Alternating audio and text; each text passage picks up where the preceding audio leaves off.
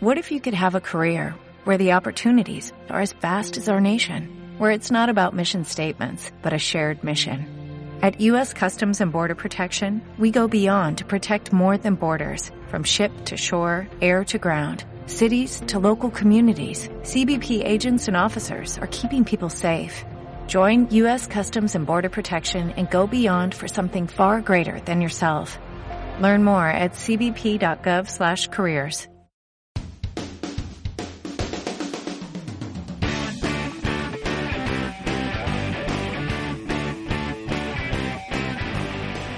Muy buenas a todos y bienvenidos a Due Diligence, tu podcast sobre carreras profesionales en el sector financiero.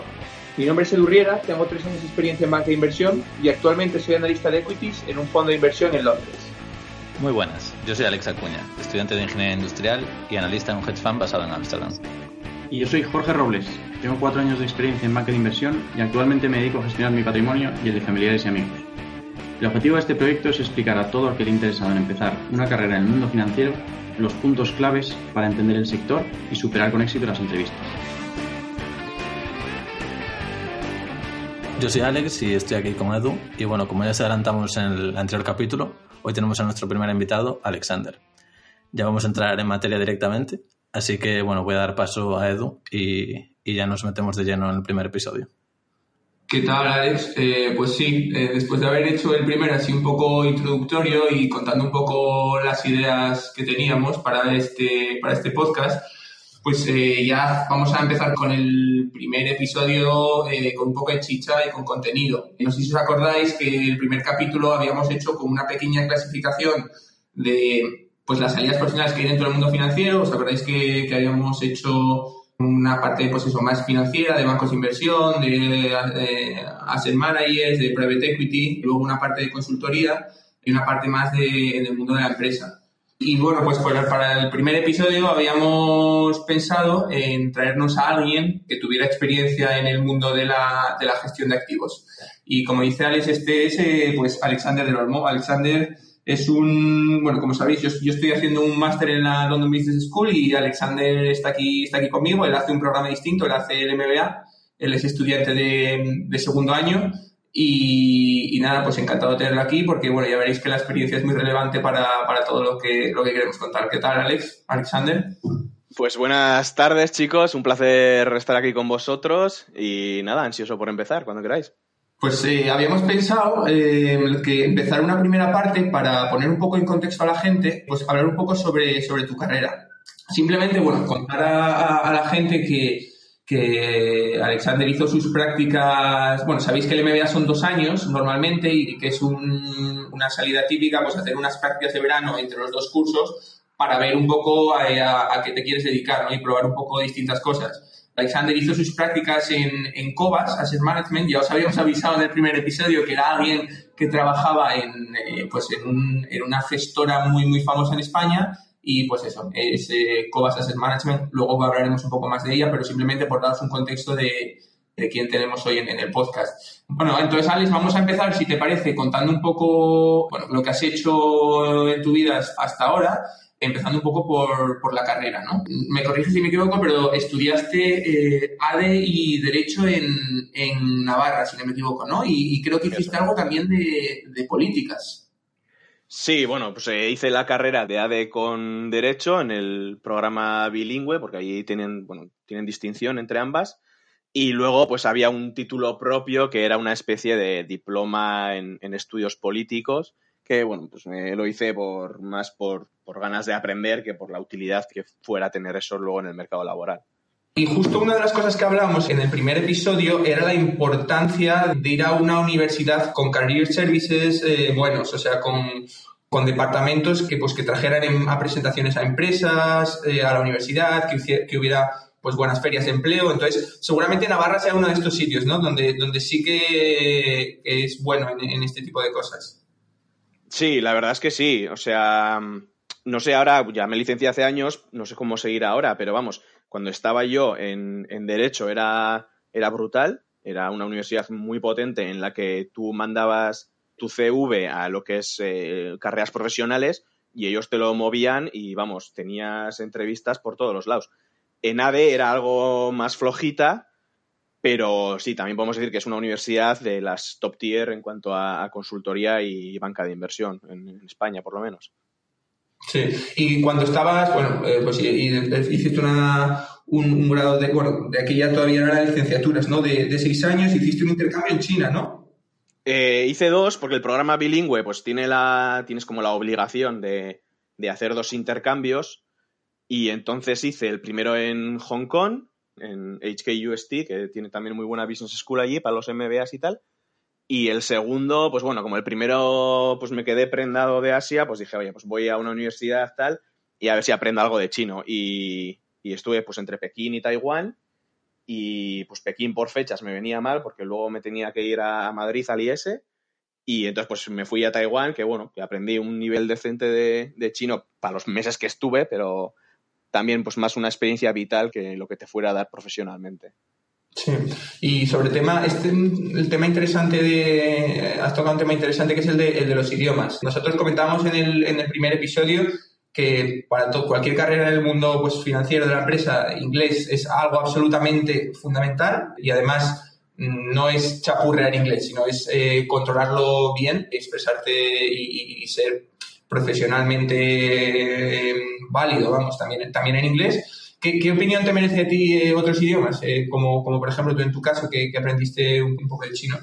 Pues, pues como bien dices, el inglés, vamos, totalmente necesario y a día de hoy, pues el que no hable inglés a un nivel muy, muy avanzado, pues, pues está fuera de juego, ¿no? Y luego otros idiomas, pues desde luego que siempre son bienvenidos. Yo lo que diría es que si una vez has empezado un idioma, tendieses a, perfeccionarlo más que coger otros idiomas. Pues, por ejemplo, yo en la ESO pues me pegué cuatro años de francés y, hablaba decentemente bien para el nivel de la ESO y luego lo dejé. Y pues probablemente tenía más sentido haberme hecho uno de los dos Erasmus en un país francoparlante y, y recuperar el francés y tener por lo menos un nivel medio, porque al final tienes dos idiomas a un nivel básico que en realidad pues, pues no te aportan nada a la hora de, trabajar.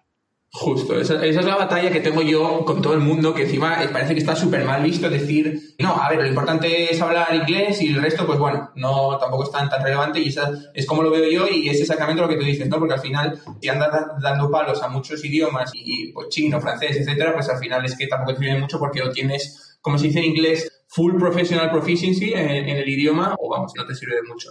No, pues es interesante lo del chino y, bueno, y después porque estamos aquí repasando un poco tu currículum, vemos que cuando te graduaste de la universidad, estuviste primero en, una consultora, luego eh, entraste en BVA, cuéntanos un poco esos primeros años, si más o menos lo tenías claro, si fuiste un poco probando cosas, cómo fue la cosa. Sí, pues eh, la verdad es que yo lo tenía bastante claro vamos, yo desde la carrera siempre me había gustado las finanzas y tal, y estaba en los concursos de bolsa de la universidad y me, iba bastante bien, quedé un año segundo, otro año quinto, tal. Pero, claro, yo, como, yo lo veía como muy centralizado eh, en Madrid y Londres. Entonces yo decía, va, pues yo prefiero algo más dedicado a la empresa que en un futuro pues yo me pueda volver a mi casa, ¿no? Al final yo soy de, de San Sebastián y yo quería volver a casa. Y entonces pues decidí tirar por consultoría. Y estuve un año en, en MS y la verdad es que, pues mira, pues, pues, la consultoría no era lo mío, no, no, no me gustó. Y, eso que yo tuve bastante suerte en el que tenía un proyecto de unas horas aceptables, medianamente interesante, etcétera, pero no me gustó. Entonces, pues dije, oye, pues para estar 8 o 10 horas al día en algo que no me gusta, pues apuesto por lo que me gusta y, y si no se puede volver a casa, pues no se vuelve a casa y ahí es donde, donde pegué ya el, salto a lo que es pues, eh, asset management en concreto. Exacto. Y ahí es, eh, empezaste en, en, BVA, eh, haciendo fixed income, money markets, y a la vez estabas hacías un máster en, en, el IEB. ¿Cómo fue un poco, un poco todo eso? Sí, pues esto era el, el primer programa de, de, asset management que sacaba el BVA y entonces esto, incluía pues un año de prácticas con, el máster del IEB. Y bueno, pues eh, hice el proceso de selección tal y pues nos cogieron a mí y a un, y a un compañero, de hecho, de, la universidad, que todavía sigue por allí, pero en otro departamento.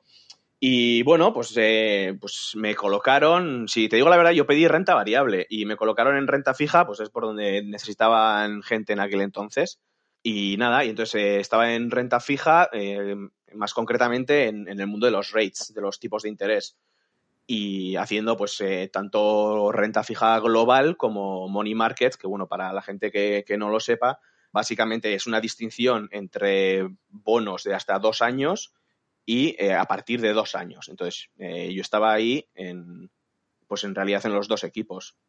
Exacto. Y bueno, aprovecho, eh, aprovechamos para, para, comentar a la gente que probablemente esto sea de interés para, para, mucha de la gente que nos escucha, y es el tema del programa que tiene el IEB con, con BVA, porque la bueno, lo curioso de esto es que yo también hice ese, ese mismo programa, luego yo nunca no estuve tanto tiempo como Alex en BVA, eh, pero yo hice un programa similar. Esto cómo funciona, y seguramente lo hagan este año también, eh, o sea que, que mirároslo si, si os interesa, es que eh, saca unas becas que por lo menos en mi año, que fue hace como tres o cuatro, son me parece que 10, 10 becas en total. No, miento, 11 becas, una como un poco especial y luego otras 10. Y por ejemplo, la beca especial incluye eh, que te pagan el, el, el máster de, mm, de, gestión de carteras en el IEB durante los viernes y los sábados y eh, te ofrecen pues una beca en, en la parte de gestión de, de, activos de BVA, BVA Asset Management. Es un programa que está muy bien porque te permite eso, estudiar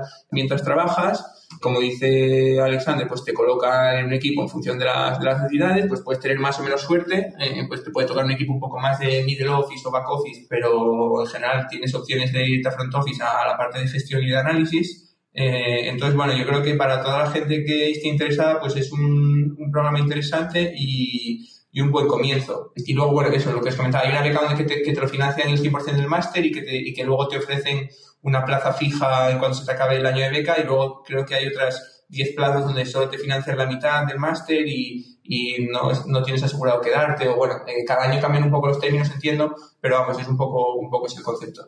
Entonces, Alex, yo no sé si quieres eh, tocar un poco el tema del de, periodo de Alexander MVA, un poco como en el día a día, cómo es eso de, de trabajar en un fondo de renta fija.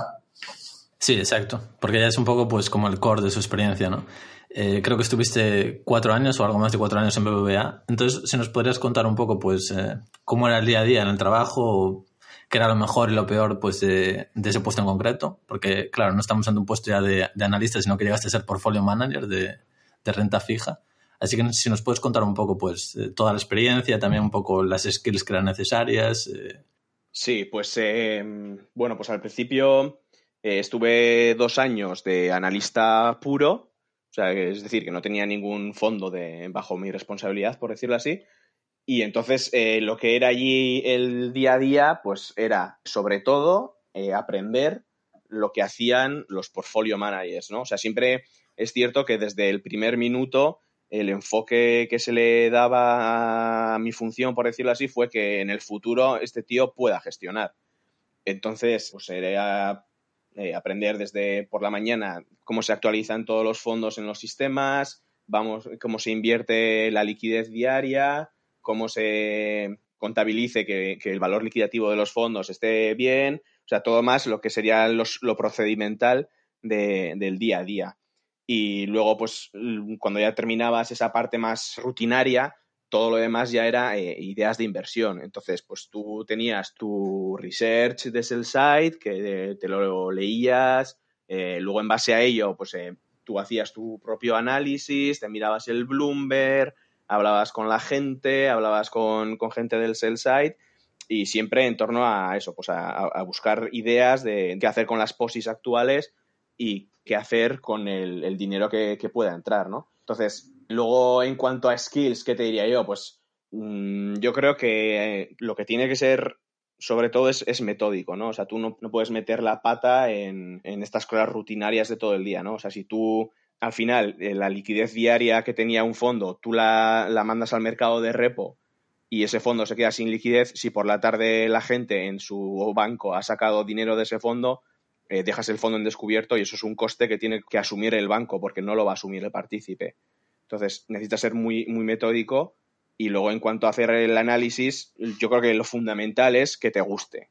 O sea, te tiene que gustar porque ahí no va a haber un tío que te diga, oye, que me tienes que entregar tres ideas de inversión a la semana. No. Entonces, si tú no entregas nada o si tú no le dices al portfolio manager, oye, yo creo que esto es interesante, pues nadie te va a decir nada. Entonces te puedes pasar cinco horas mirando internet si quieres, pero eh, luego, pues obviamente eso tiene su consecuencia en, en la evaluación que te van a hacer.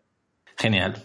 Entonces, por lo que me comentas un poco, desde el minuto uno ya te estaban como preparando también para llegar al puesto portfolio manager algún día, por lo que te entendí más o menos, ¿no? Sí, sí, sí. O sea, en ese aspecto, vamos, encantadísimo y, no tengo ninguna queja, porque podrían ponerte a hacer cosas mecánicas, ¿no? De crunching numbers, que se dice tal, que también, sé, que también las tienes que hacer, porque eres el más junior.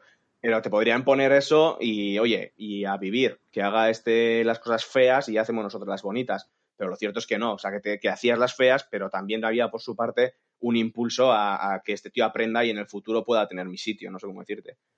Ya, ya entiendo. La verdad es interesante ese planteamiento porque te da un poco ya las expectativas a largo plazo de que tú vas a tener un sitio ahí, ¿no? Lo cual siempre te motiva más. Vale, pues me surgen algunas preguntas pues un poco en paralelo a lo que comentas. ¿Podrías explicar así por encima, porque igual es algo que mucha gente no conoce, lo que es eh, un mercado de repos? Porque es bastante técnico, ¿no? Sobre todo la gente que esté en renta fijo, así quizás lo controlará, pero mucha gente puede que no.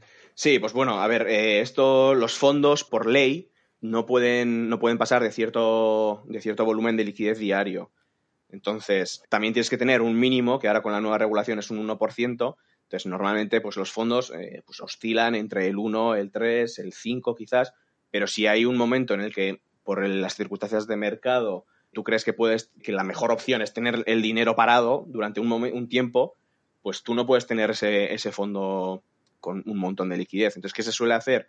Esa liquidez eh, se manda a un, a un mercado de repo que se llama, que básicamente tú lo que haces es colocar eh, la liquidez, o sea, se la prestas a alguien durante un día y ese alguien a, vamos, en contra te da, pues normalmente se, se usaban eh, tanto letras como bonos del, Estado español, del, Tesoro español.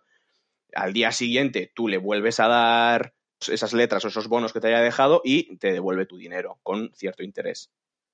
Genial. Es que yo particularmente, pues eh, la primera vez que vi Repo y no tenía muy claro qué era, ¿no? Y lo busqué, la verdad, pues no es, no es lo más conocido del mundo, digamos, fuera, fuera de determinados puestos.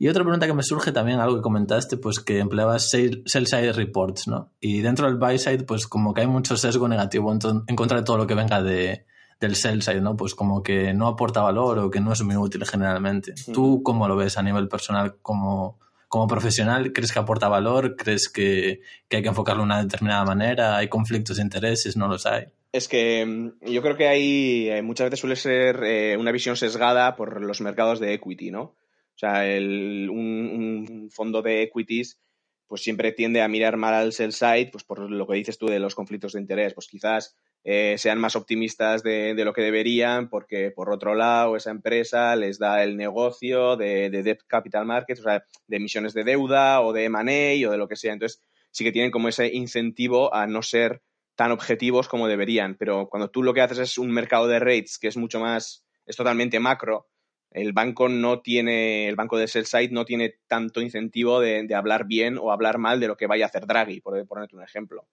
Entonces ahí sí que el research, que también te digo que cogerlo con pinzas, pero no suele ser tan biased, no, no, no tiene ese sesgo de tener que complacer a un cliente. Entonces sí que en esos casos eh, suele ser más, más útil. Genial, porque sí, es, es, un tema pues generalmente controvertido, ¿no?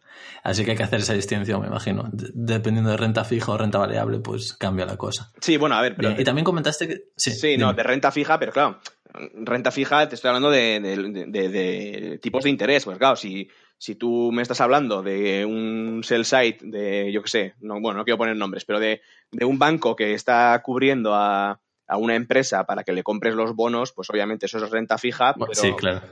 pero estás jugando con, una empresa en concreto que ahí sí que pueden estar los, los incentivos de los que hablabas tú. Sí, es, es importante la puntualización. Bien, y también comentas que tenías libertad ante, ante el portfolio manager, ¿no? Durante los dos primeros años que eras analista. O sea, tú realmente podías eh, estar un tiempo sin sacar ninguna idea, pues porque igual no la encontrabas, y de repente traerle al tío, pues, eh, cinco ideas que eran geniales, ¿no? O sea, el funcionamiento es un poco de dar libertad a los analistas y que cuando encuentren algo bueno, pues que se llama el portfolio manager. Claro, sí, es que es que al fin y al cabo yo creo que es eh, la única manera que tiene sentido, ¿no? Porque, o sea, no, no tiene mucho sentido que te digan, oye, me tienes que traer tres ideas esta semana, pues porque, pues porque si no hay oportunidades, pues te puedo traer tres ideas, pero van a ser muy malas o malas. Entonces, eh, siempre la forma de actuar ahí es total libertad y por eso se hace tanto hincapié en que en el proceso de selección de que realmente te guste y que no estés ahí porque, porque sea una moda o porque no hay otra cosa. Y justo, justo es muy interesante esto que, comentas, Alexander, volviendo un poco, eh, saliendo un poco de la parte técnica y volviendo un poco, o mira, enfocando un poco desde el punto de vista de salida profesional, yo veo un par de diferencias con, con, por ejemplo, con investment banking muy grandes aquí. Primero, lo que tú dices de cómo se mide el trabajo, porque lo que tú comentas, ¿no? Aquí no se miden las cosas al peso como se pueden medir en investment banking, que hay que producir, hay que producir materiales, hay que producir presentaciones, hay deadlines muy, muy cortos, hay presión por hacer cosas, ¿no? Por producir. Ahí vemos que, por lo que comentas, es totalmente distinto y es mucho más, eh, se mide mucho más la calidad de las cosas, ¿no?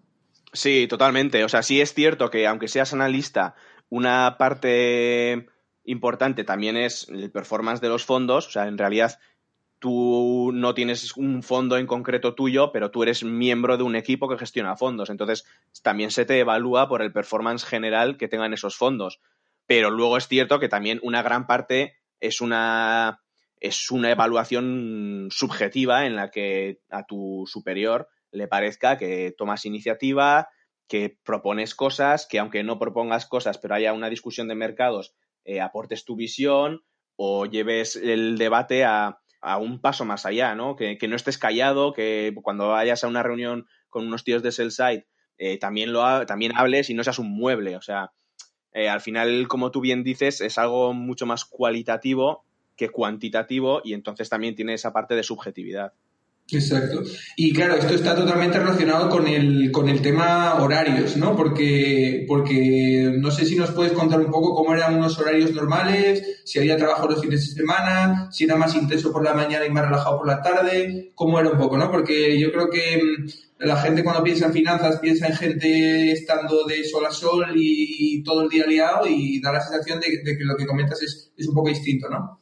Sí, la verdad es que luego en realidad eh, lo que sí he visto es que cada, que cada fondo es un mundo. O sea, yo pensaba que más o menos eh, los fondos tenían horarios bastante mejores que M&A o cualquier otro departamento de, de, banca de inversión. Y luego aquí en Londres he visto, pues que bueno, que hay un poco de todo. Pero en general sí que, sí que son horarios mejores.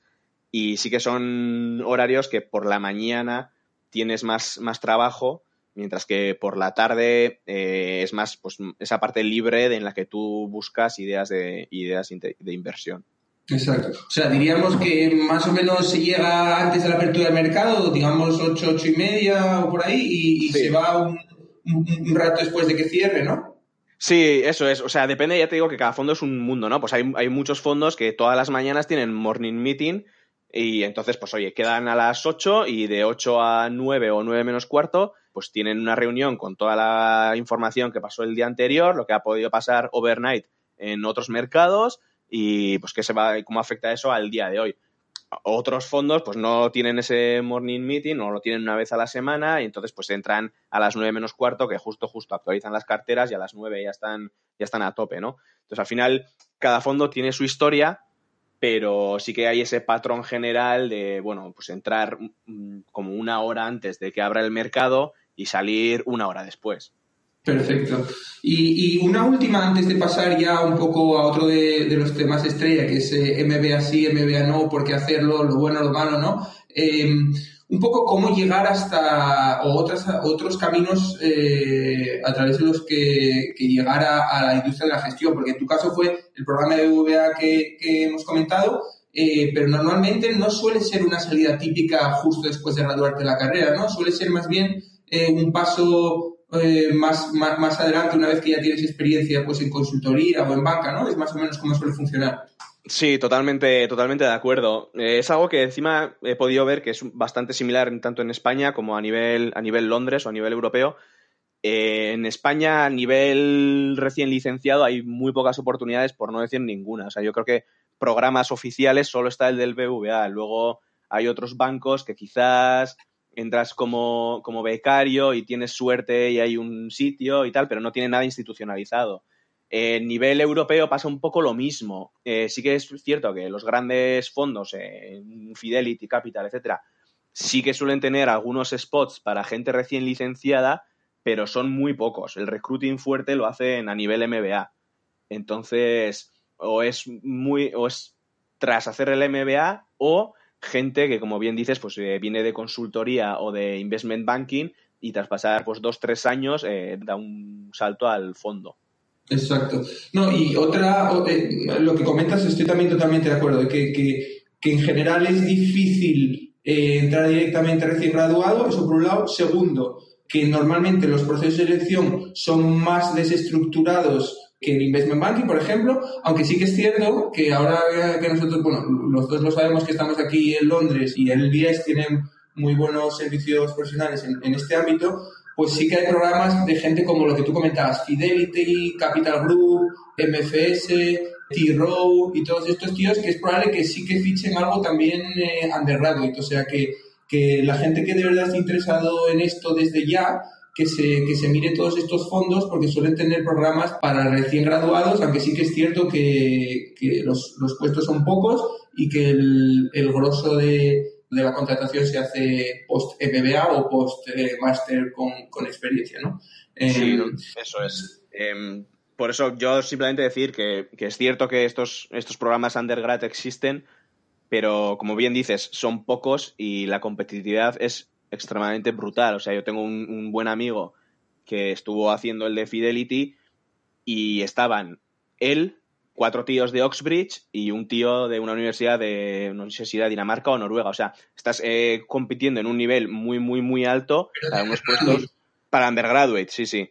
Para un nivel eh, muy, muy, muy alto. Entonces, simplemente decir que si la gente opta por esta salida y no le sale nada, que no desespere. O sea, es normal que no te salga nada es simplemente intentarlo en fondos, pues como tú más, como tú bien decías, más desestructurados o fondos más pequeñitos que puedan tener necesidades puntuales y no sigan un calendario de contratación que es igual todos los años.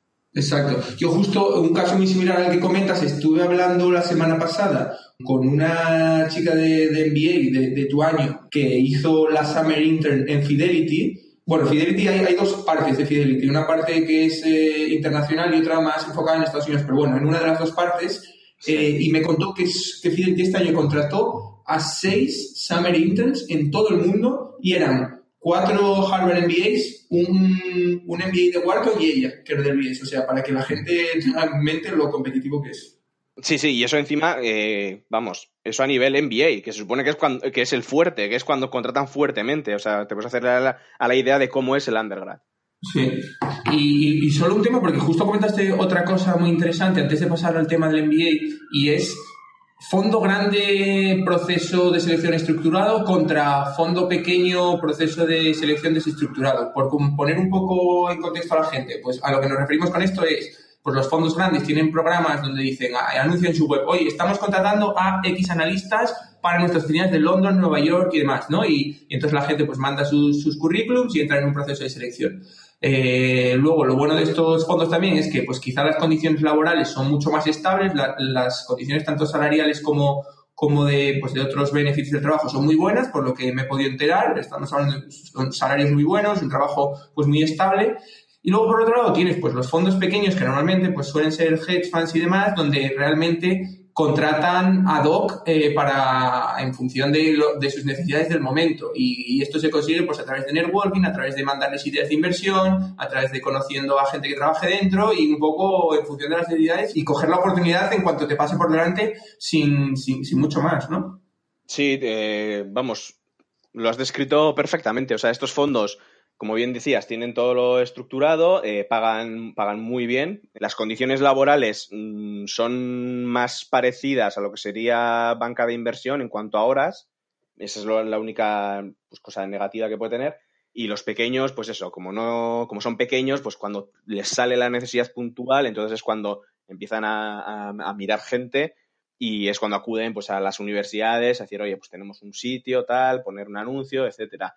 Y sobre todo, también algo que, decías tú muy correctamente, pues eh, tiran mucho de gente que conocen. Entonces, pues eh, tú quizás eh, mandas un email para que a ver si pueden tomar un café contigo y te cuenten un poco cómo es su trabajo y a partir de ahí pues creas una pequeña relación en la que tú empiezas a decirle, bueno, pues oye, mira tal, he mirado esta empresa o lo que sea, a ver qué te parece, tal, y ellos pues normalmente te, te responden con su opinión al respecto y cuando ya creas esa especie de relación, pues luego si en el futuro ellos tienen un spot disponible, pues, pues obviamente es mucho más sencillo para ellos. Oye, este tío que nos mandaba los emails, que se, que se sabe de qué va el asunto y que sabe de qué habla, pues vamos a hacer una entrevista que no ponernos a buscar a gente random que no conocemos y no sabemos su, interés, no, no, sabemos su conocimiento ni nada, ¿no? Entonces, en ese aspecto es, es muy importante todo el tema de, de mantener relaciones.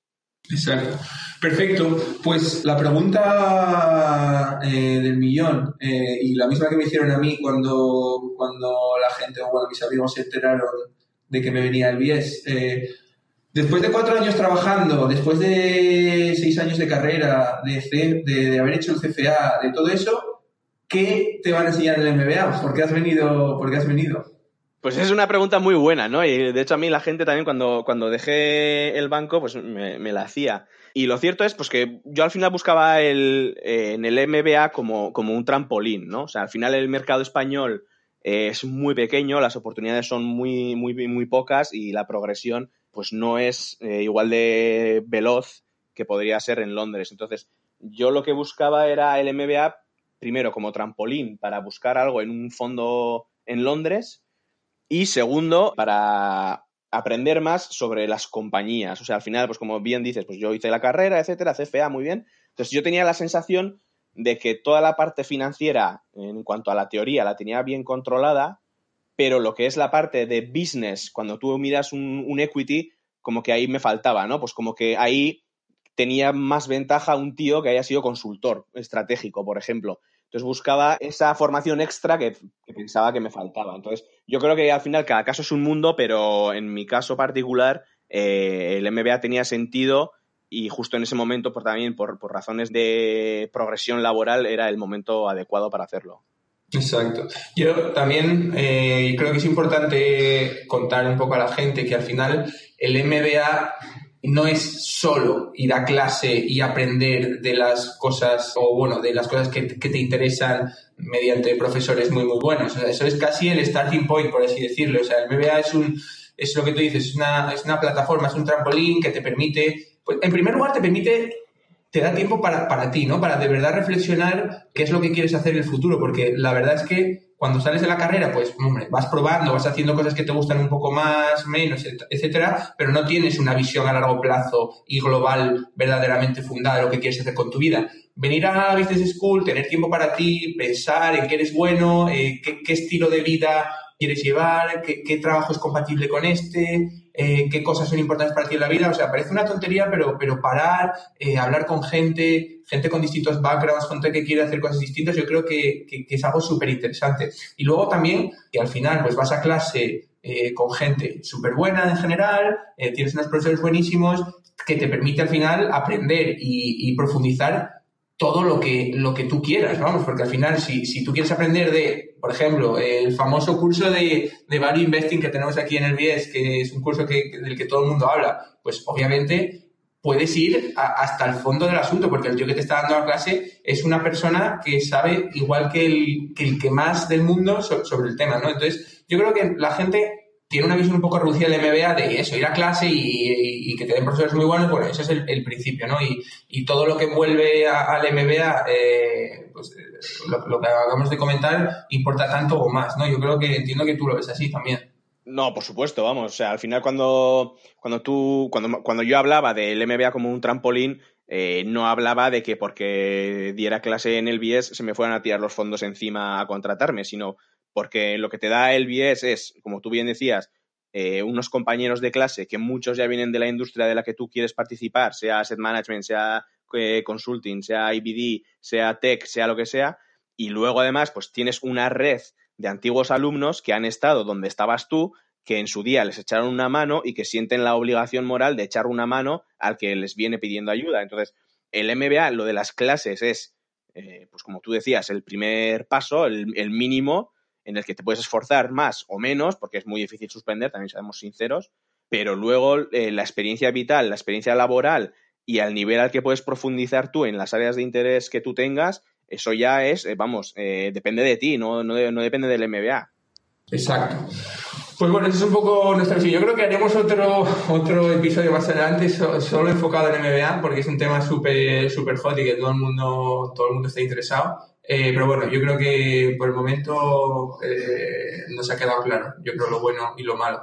Entonces, pues, pues acabas tu primer año de MBA, pues entiendo que, que tú tenías claro lo que comentaste, ¿no? La industria de gestión de activos en Londres, y acabas en, en Cobas. Cuéntanos un poco cómo fue el proceso y, bueno, ya luego creo que Alex estará súper interesado en, conocer otros detalles del día a día.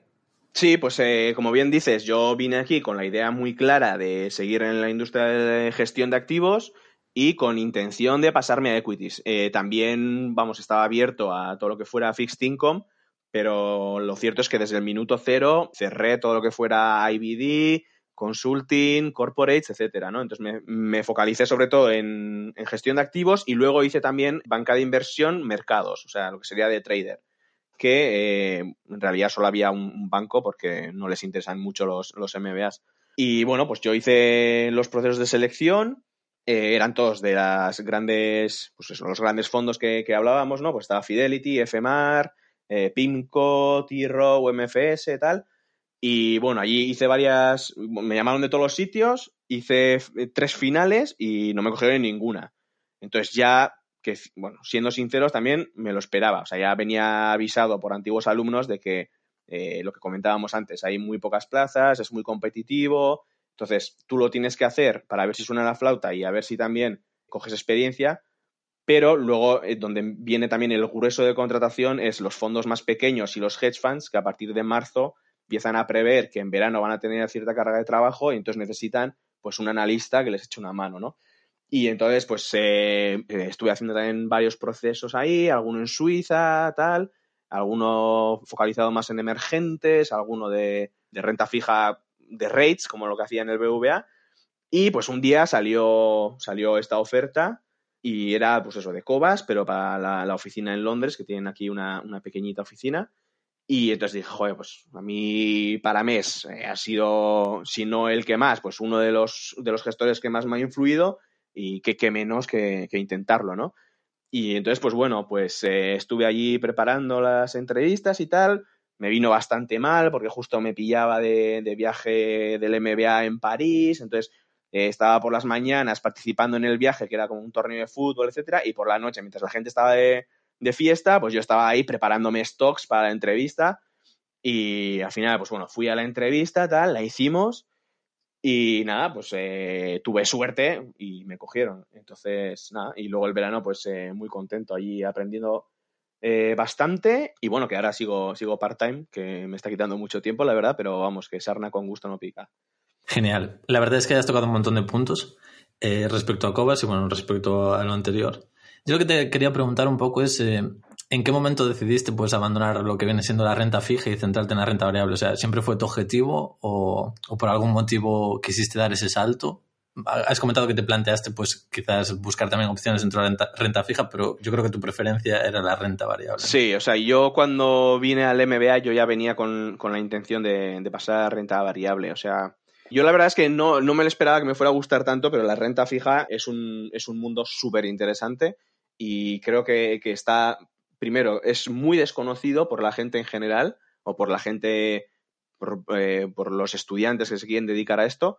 Y segundo, que hay muchas oportunidades que no, que no se conocen, ¿no? Entonces, yo cuando entré no pensaba que me iba a gustar tanto, me encantó, pero eh, al final yo creo que siendo muy reduccionista, cuando tú estás haciendo renta fija, primero, si lo haces desde la pura vista de tipos de interés, el nivel de opciones que tienes para invertir es muy poco, ¿no? Pues porque al final tú lo que estás invirtiendo es en bonos de países, países en el mundo hay 190 y pico, y muchos de ellos son bonos basura con lo que no puedes entrar, o, son países que directamente tienen muy poco emitido con lo que no hay liquidez. Entonces, el, abanico de opciones es muy escaso.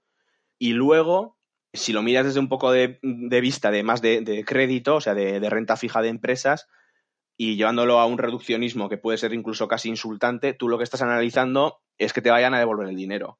Mientras que en un análisis de equities, lo que estás haciendo es, oye, esta empresa tiene potencial, esta empresa va a crecer, esta empresa va a generar resultados para sus accionistas. Entonces, desde ese punto de vista es mucho más enriquecedor, aunque digo que estoy siendo muy reduccionista, porque luego en un análisis de renta fija tienes el nivel macro de qué crees que va a pasar con los tipos de interés, qué crees que va a pasar con la economía a nivel global, qué crees cómo afecta la convexidad a este bono en concreto que has seleccionado. Entonces es mucho más complejo, ¿no? Pero a un nivel mm, superficial o, de, simple vista, eh, la renta variable es un análisis más de potencial, mientras que la renta fija es simplemente un análisis de, riesgo de crédito. Claro, yo creo que también le falta un poco de glamour, ¿no? Porque la gente siempre asocia, pues, eh, renta variable, acciones, tal y cual, es lo interesante. Pero bueno, a mí me parece un mundo súper interesante la renta fija. De hecho, yo creo que para invertir en, equity hay que conocerlo, porque pues la estructura de capital de las empresas, la que más, la que menos, pues todas tienen algo de deuda, o si no, en algún momento pues tendrás que invertir en alguna, ¿no? Y todo lo que es high yield o distressed debt o todas estas historias, pues a mí me parece un mundo apasionante, la verdad. Quizás sí que a tema gubernamental pues estés más limitado, como comentas, ¿no? Pero yo creo que es algo que todo el mundo pues debería como mínimo profundizar en ello. Sí, y además... Y bueno, un poco por seguir... Sí, no, simplemente decirte que, que, también eh, mientras que yo estaba en, eh, trabajando, sí que veía que había muchas más oportunidades laborales en el mundo de, de, la renta variable. Desde hace un año, año y pico, estoy viendo una tendencia de los fondos buscando mucha gente para hacer eh, analista de crédito, vamos, de, renta fija, pero de la parte de, empresas. O sea que es una buena oportunidad ahí para los que, para los que estén interesados en, el mundillo. Interesante. O sea, que nos esté escuchando, pues que, tome nota y le dé caña a la renta, a la renta fija. Bueno, un poco siguiendo con los temas, yo te quería preguntar, has hecho procesos de selección pues para, para, sitios muy muy grandes, creo que comentaste Fidelity, Pimco y también pues para boutiques más pequeñas, ¿no? ¿Podrías comentar un poco las diferencias a la hora de, afrontar los procesos de selección? ¿Cómo cambia de un sitio pues muy grande y muy, muy institucionalizado pues a un sitio quizás más pequeño y, y más cercano, por decirlo así? Bueno, el proceso de selección tampoco es que varíe demasiado. O sea, al final eh, probablemente en un sitio grande tengas eh, más entrevistas y en un sitio más pequeño tengas menos entrevistas y directamente con gente más senior, mientras que en el sitio grande, pues eh, un, un, poco como pasa en consultoría y tal, pues al principio tienes entrevistas con gente más junior y a medida que vas pasando proceso, pues tienes con más senior, ¿no? Pero aparte de eso, lo que creo que más varía es el tipo de stocks que tú vayas a, presentar. O sea, porque si tú te presentas en un Fidelity con una microcap, pues ya puede ser la mejor idea de inversión del mundo mundial que te vas a tu casa porque Fidelity, mm, con los volúmenes que maneja, no puede invertir ahí, ¿no? Entonces, aunque sea una idea muy buena, demuestra que, no eres consciente de dónde estás o de, o de cuál es el universo inversor del fondo en el que estás. Entonces, Sí que para los fondos grandes tienen que ser pues, eh, ideas de, mínimo 500 millones o un billón de mercados más o menos líquidos, pues hablo de, Europa, USA, o sea, incluso ya mercados tipo Noruega les empieza a chirriar porque no hay liquidez suficiente.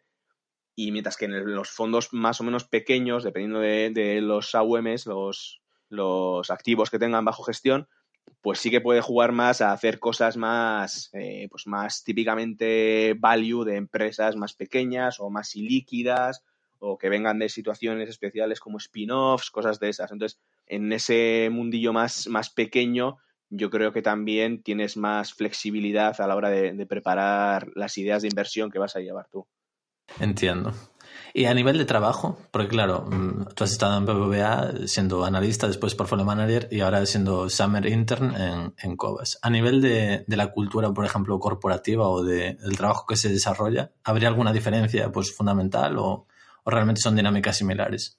Eh, pues la verdad es que en cuanto a cultura no hay, no hay gran diferencia. Obviamente cada fondo, cada banco, etcétera, tiene una cultura propia de, de firma, pero por el hecho de ser grande versus el hecho de ser pequeña no hay tanta diferencia, porque en realidad eh, cuando tú estás en una gestora de un banco grande, la gestora en sí es un, es un ente no independiente, pero, pero casi. Entonces es como si tú estuvieras en un edificio enorme, pero la gestora pues son, son 50 tíos en, eh, haciendo análisis y otros no sé cuántos en middle y back office, ¿no? Entonces en realidad es como si estuvieras en una gestora pequeña pero dentro del edificio de un gran banco. Entonces no hay esa, por ejemplo, esas jerarquías que podría haber si estuvieras en el departamento de Money, que son súper estructuradas y que pasar de, un nivel a otro pues eh, puede haber más, más complicaciones. Claro, porque quizás para que nos esté escuchando eh, y no lo tenga muy claro, aunque estés dentro de un gran banco, tú tienes que estar completamente separado de lo que es el resto del banco, ¿no? O sea, el, asset management tiene que tener el famoso Chinese wall respecto a, al resto del banco, ¿no? No está en contacto. Exactamente, o sea, tú al final, de hecho, eh, tu mesa está dentro de, de, una sala que está aislada, o sea, tiene paredes y para entrar necesitas la huella dactilar, o sea, hay alguien que sea del banco pero no sea perteneciente a, la gestora, pues tiene, tiene el acceso prohibido. Lo mismo que yo tengo el acceso prohibido a la sala de mercados. Correcto. Vale, si me ocurre una pregunta quizás eh, un poco más delicada, ¿no? Porque respecto a los fondos de los bancos, pues suele haber muchas críticas, ¿no? Sobre si realmente generan valor para el partícipe, si realmente pues los resultados van acorde a lo que deberían ser, o si son un poco muchos eh, los llamados closet indexers, ¿no? Que son como fondos pasivos pues gestionados activamente.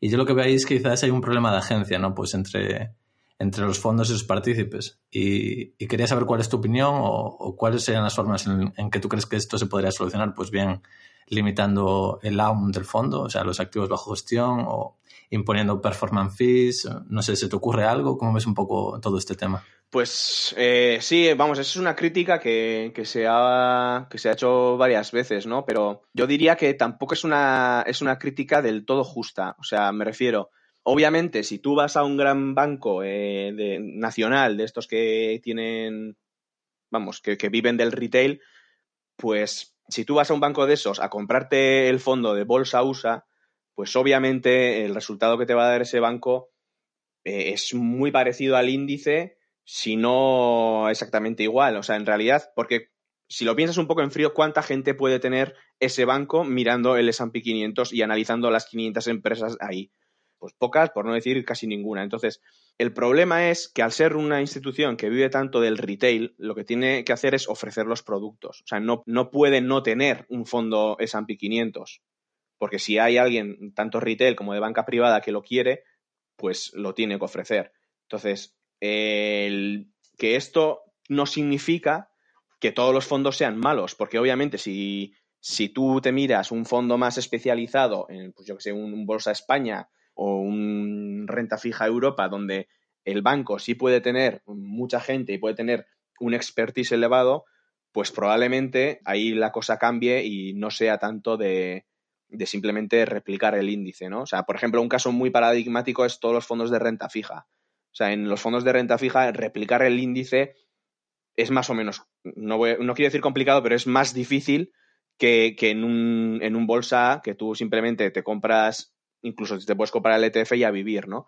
Entonces, yo lo que creo que más que, que simplemente mm, crucificar a los fondos de, de, los bancos, lo que hay que hacer es ser más selectivo y saber en qué estás comprando y el banco en el que estás, en qué tipos de activos y en qué tipos de mercados te puede dar eh, un valor añadido, ¿no? Es que se, me ocurre, o sea, eh, Iván Martín, que es un gestor de la leche, que ahora está en Magallanes y lo está haciendo pues bien, o sea, y ahora es un tío súper respetable y antes que, porque estaba en el Santander, su fondo no valía para nada porque era del Santander, no es justo, ¿no? O sea, es igual de, gestor ahora como era antes, simplemente pues que ahora como está en una boutique, pues parece que, que es distinto, ¿no? Entonces yo creo que, que lo que hay que hacer es eso, es, saber bien qué, producto estás comprando y qué valor añadido te puede dar el, banco ahí.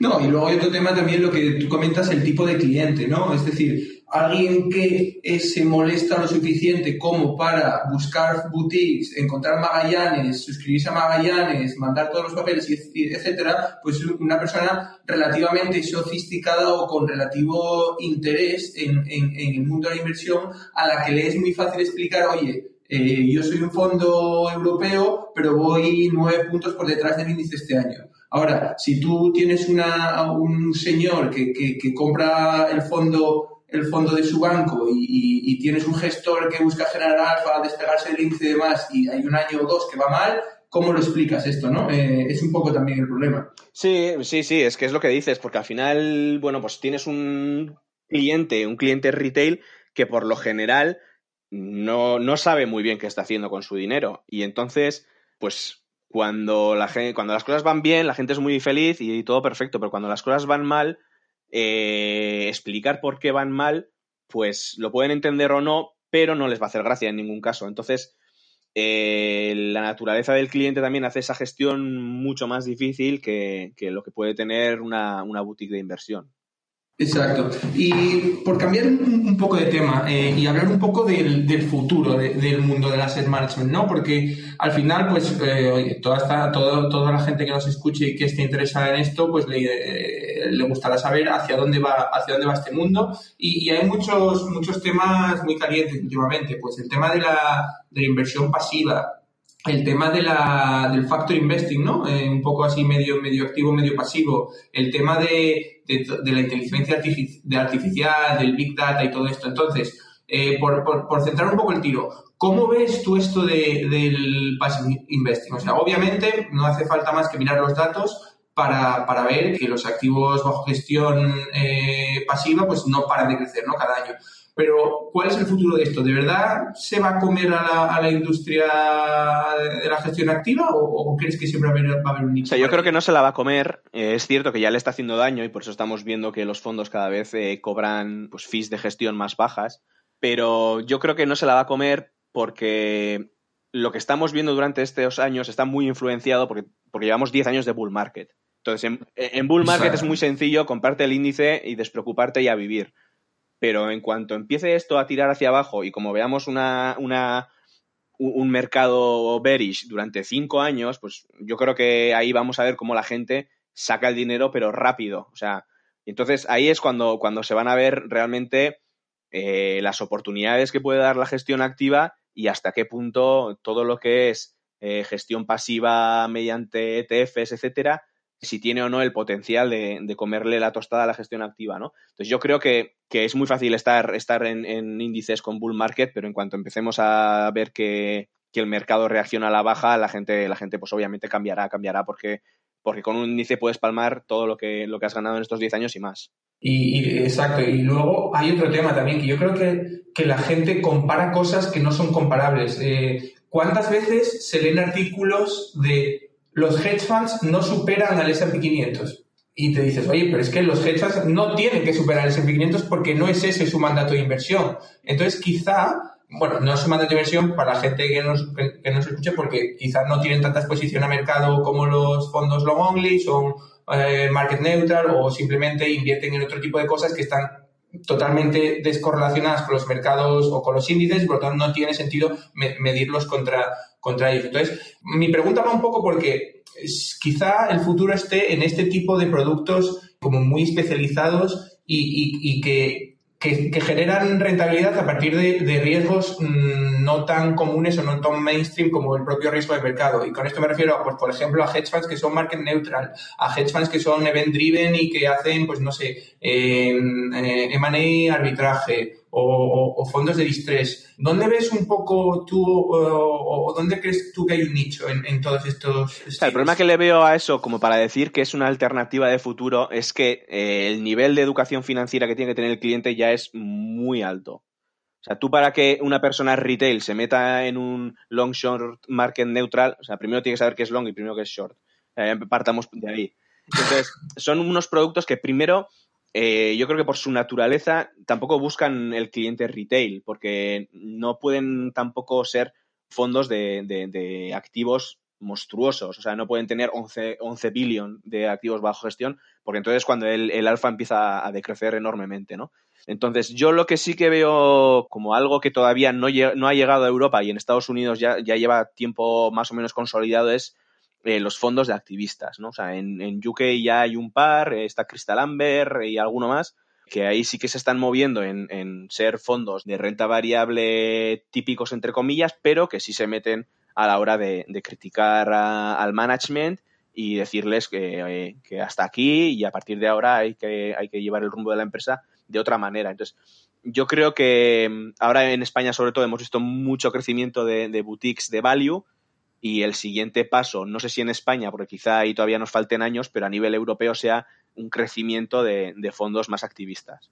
Solo un tema respecto a esto, eh, porque es muy interesante lo que dices, y yo sí que es cierto que es algo que va a venir a Europa, bueno, que está viniendo y que, España, España quizás sea un buen objetivo para todo este tema de activistas, porque, porque quizá la cultura de gobierno corporativo de las compañías españolas no es la mejor ni las best practices del mundo, entonces quizás sí que, sí que haya un, un, hueco ahí para ellos, pero, pero una cosa interesante respecto al activismo eh, y su llegada a Europa es que hay muchos bancos de inversión, que, pues, típicos equipos que asesoran en M&A y demás, que están haciendo equipos que se llaman Shareholding o Shareholder Advisory y que están dedicados única y exclusivamente a asesorar a compañías en campañas de defensa contra activistas. O sea, eh, los bancos los están empezando a montar, están empezando a ver que esto viene y, oye, eso puede ser una oportunidad, y no solo para, para alguien que quiera dedicarse a, la industria de gestión de activos, sino alguien que quiera ser banquero, etcétera, pues bueno, hay un equipo ahí ya que, un equipo más que, que, seguro que va a contratar mucho próximamente. Perfecto. Y volviendo un poco a, un tema que comentasteis ambos, ¿no? Que vendría siendo, pues, eh, los hedge funds y la generación de alfa y demás. Porque, claro, en España, pues, se ha puesto muy, muy de moda todo lo que es el, el value investing, ¿no? Y yo creo que a veces el value investing quizás es un poco como intransigente con todo lo que no es puramente value. Entonces yo te quería preguntar, Alexander, si tú te consideras un value investor y si consideras que hay otras formas de hacer las cosas o cómo definirías tú el value, el value investing, ¿no? Porque yo eh, me considero value investor, no, pero sí creo que en general la comunidad value es un poco, pues por decirlo así, cerrada, ¿no? A, otras ideas. Pues eh, creo, creo, creo que estoy bastante de acuerdo contigo. O sea, si yo me considero un value investor, pues, pues sí, pero para mí, ¿qué es el value? Pues yo creo que lo que es el value es al final pensar en la inversión como comprar un negocio. O sea, no exclusivamente en empresas que estén baratas o que tengan un problema a corto plazo, etcétera. O sea, si hay una empresa con múltiplos de 20, pero que tiene unos retornos sobre capital tangible del 80% y crece un 20% anual, pues eso no será value, pero yo me lo compro, porque eso obviamente eh, está barato, por mucho que, esté a un múltiplo de 20. Entonces, yo sí que creo, y, lo hablaba con un, con un gestor de, de, multiactivos de un banco americano, que decía que, sobre todo en España eh, lo que hay es no la tribu value, decía él, así un poco en tono jocoso, ¿no? Como el grupo de, los especiales, ¿no? Y también hablaba pues, con otro gestor que ya tiene muchísimos años de experiencia y vamos, es, un, es todo un, referente aquí en UK, y que él decía que él es gestor value, pero que no compartía eh, esa especie de superioridad moral que hay en el value, ¿no? Como que el value es la inversión y, todo lo demás, pues es, son cosas raras que se han inventado y se hacen con ordenadores y nosotros somos aquí el último bastión de, de la inversión de verdad, ¿no? Entonces, yo comparto esa reflexión de que el value está muy bien, pero no, no todo tiene que ser, no tiene que ser todo value.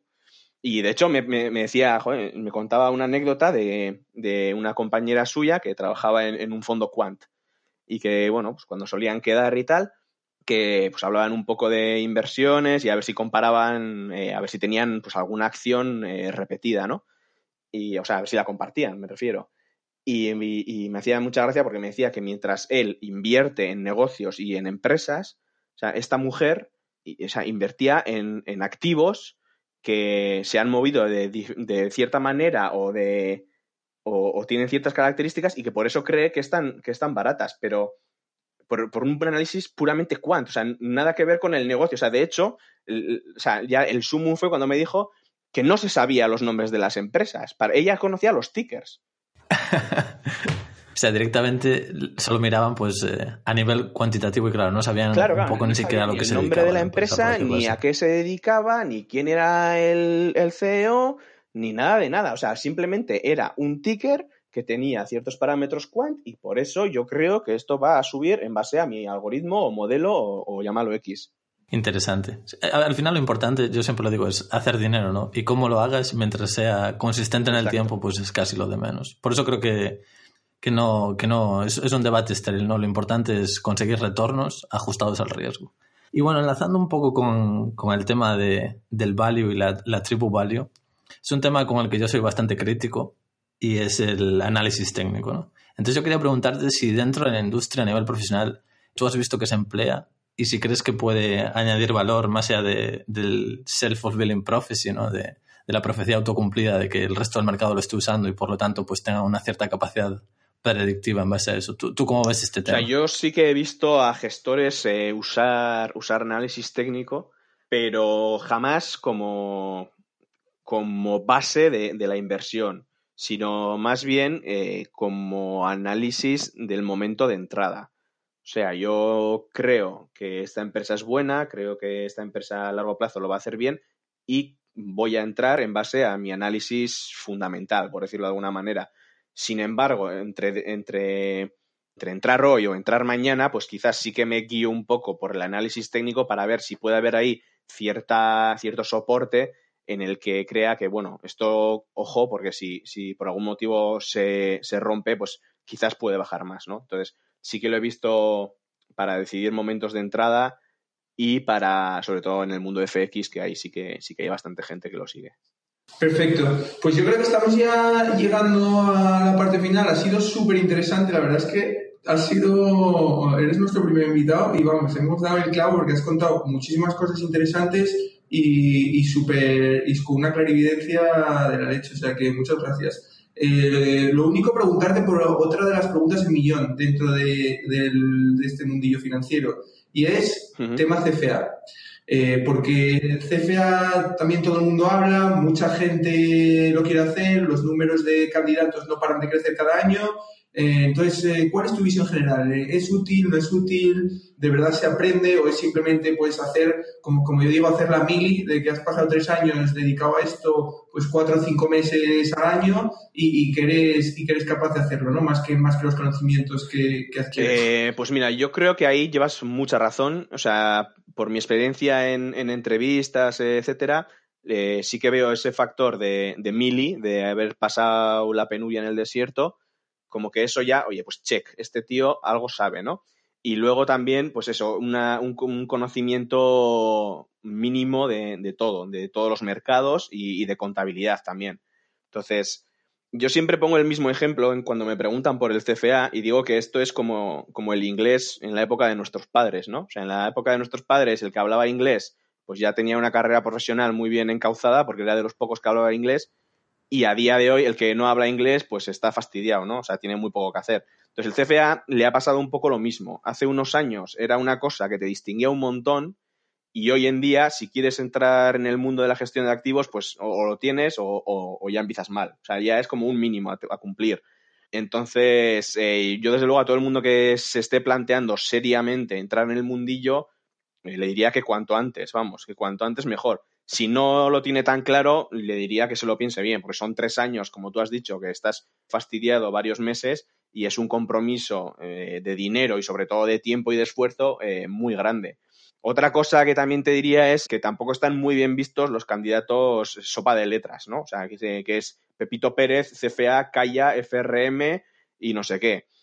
Y porque da un poco la sensación de que, oye, estás haciendo aquí estás estudiando de todo por estudiar, cuando en realidad una vez tienes el CFA eh, sería mucho más útil y mucho más práctico que el tiempo que estás dedicándole al FRM o al CAIA lo estuvieras dedicando a mirar empresas por tu cuenta.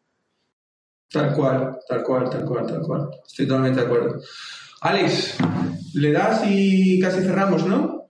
Sí, porque yo creo que ya tocamos muchos temas, ¿no? Y tampoco vamos a extenderlo hasta el infinito. Pero yo lo que te preguntaría, Alexander, es, al hilo de lo que comentas sobre el CFA, que quizás pues es ya el estándar en la industria y no te diferencia tanto como en el pasado, ¿tú qué le recomendarías pues a un estudiante o un recién graduado o alguien muy junior que puede hacer para diferenciarse él y prosperar o conseguir su primer puesto dentro de, de la industria financiera?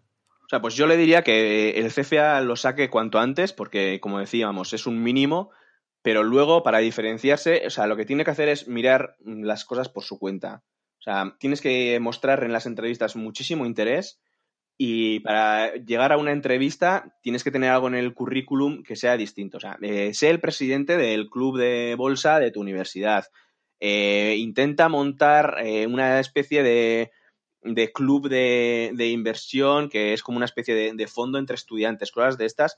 Y luego cúrratelo por tu cuenta. O sea, léete los típicos libros que, hay, que se mencionan en todos los podcasts sobre value o sobre mercados en general y ten tus ideas. O sea, lo más importante son las ideas. O sea, la única manera de aprender, más allá de lo que vas a aprender en la universidad y en los libros, es invirtiendo por tu cuenta. Y no hace falta ni que sea dinero de verdad. Simplemente mírate unas empresas y márcate en un calendario. Pues día X me la compré. Y simplemente sigues eh, una especie de, emulador de, de cómo va la cartera. Pero poder hablar de ideas propias y de empresas y de modelos de negocio y de retornos de capital y de crecimiento en una entrevista es lo que te va a diferenciar del tío que se ha sacado el CFA y dice que la bolsa es su pasión, pero, pero no ha hecho un análisis como Dios manda en su vida.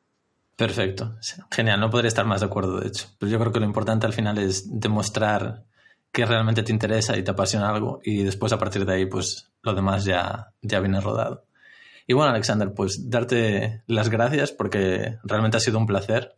Eh, estás invitado siempre que quieras venir pues a, tratar cualquier tipo de tema con nosotros y seguro que nos puedes enseñar muchas cosas más. Muchísima suerte pues con todos tus proyectos ahora al, finalizar el MBA y eh, en todos los procesos en los que puedas estar. Gracias a vosotros, un placer hablar con vosotros y oye, que, que os vaya muy bien en este proyecto. Mucha suerte. Gracias a todos por escucharnos. Nos vemos en el, en el próximo episodio que, que seguro que vamos a sacar pronto. Un abrazo. Un abrazo, un saludo a todos.